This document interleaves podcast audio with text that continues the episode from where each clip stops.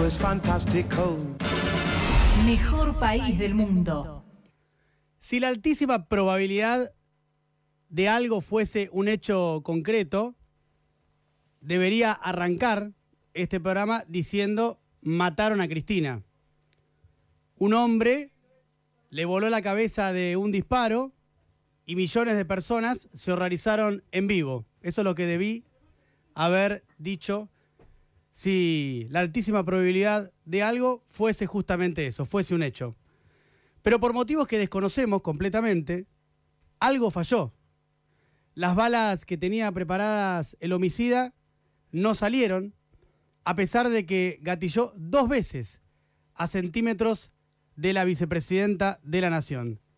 Y Cristina, afortunadamente, milagrosamente, está viva.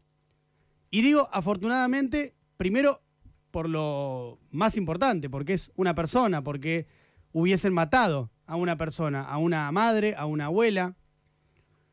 Pero también digo afortunadamente porque su asesinato hubiese sido el inicio de un proceso que no sabemos dónde podía llegar a terminar. Pero que no tengo ninguna duda, ni una sola, de que nos hubiese sumergido en una noche muy pero muy oscura. Hagamos un paralelismo. Quienes estudian, eh, por ejemplo, la Revolución eh, Francesa, analizan lo que llaman la larga duración. ¿Qué es la larga duración? Bueno, los procesos que desembocaron en ese episodio histórico. Ahí señalan, no sé, el ascenso de la burguesía, la debilidad de la monarquía y otros procesos que son complejos y prolongados. Pero también identifican lo que llaman el acontecimiento puro. ¿Qué es el acontecimiento puro? La chispa que desata todo el resto. En este caso, la toma de la Bastilla. Y esa chispa fue el aumento del precio del pan el 14 de julio de 1789.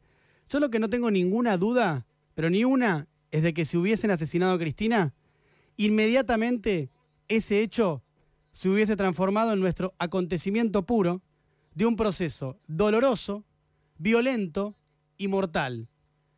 ¿Cómo hubiesen reaccionado los simpatizantes de la vicepresidenta y sus odiadores ¿Qué hubiese pasado en los laburos, en las calles, en los barrios? ¿Quién hubiese podido contener la bronca y la impotencia de millones y millones de personas? Ayer, el homicida, tal vez sin saberlo, o, tal vez sí, no lo sé, intentó quebrar nuestro pacto de la Moncloa, porque vieron que siempre se habla de España y de su salida, de la dictadura y del ejemplar que fueron las fuerzas políticas con ese pacto que establecieron. Bueno, nosotros tenemos un pacto de la Moncloa, nuestro propio pacto de la Moncloa, que es desde 1983 a la fecha, no se dirimen las diferencias políticas a través del asesinato. Si las balas que disparó este asesino hubiesen salido, no solo hubiesen destrozado la cabeza de Cristina, sino también hubiesen destrozado ese pacto. ¿Quién garantiza, quién puede asegurar que no hubiésemos entrado en un nuevo ciclo de violencia política que ya la Argentina dejó hace mucho tiempo atrás. Nadie podría asegurar algo semejante.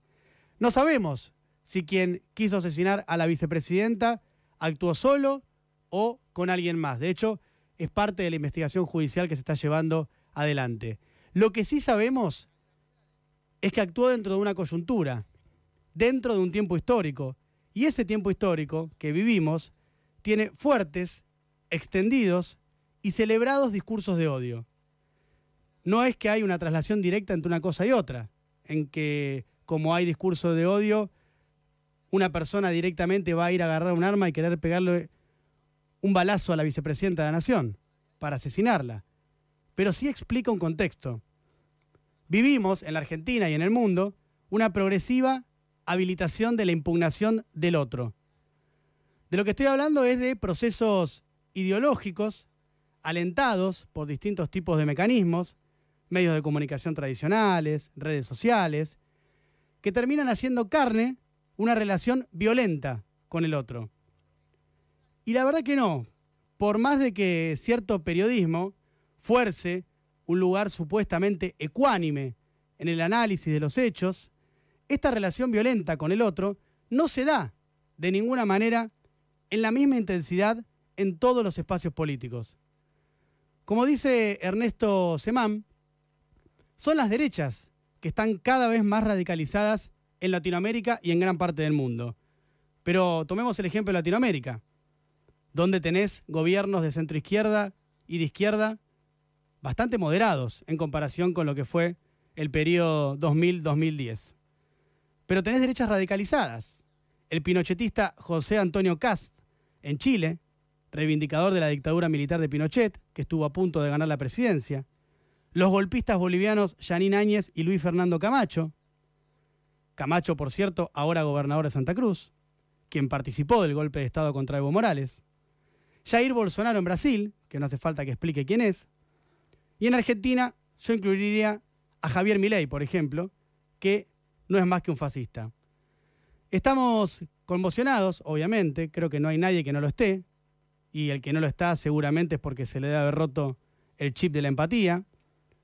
Y estamos conmocionados porque quisieron asesinar a la vicepresidenta de la Nación. Obviamente que tenemos que tener calma, pero también, me parece, tenemos que reflexionar sobre algo que venimos viendo hace tiempo, que es la naturalización de la violencia. Hay una película que se llama El huevo de la serpiente de Ingmar Bergman, alguna vez se las conté. Básicamente narra los sucesos de la Alemania previa al ascenso y triunfo del nazismo en ese país, década del 20 al 30 más o menos.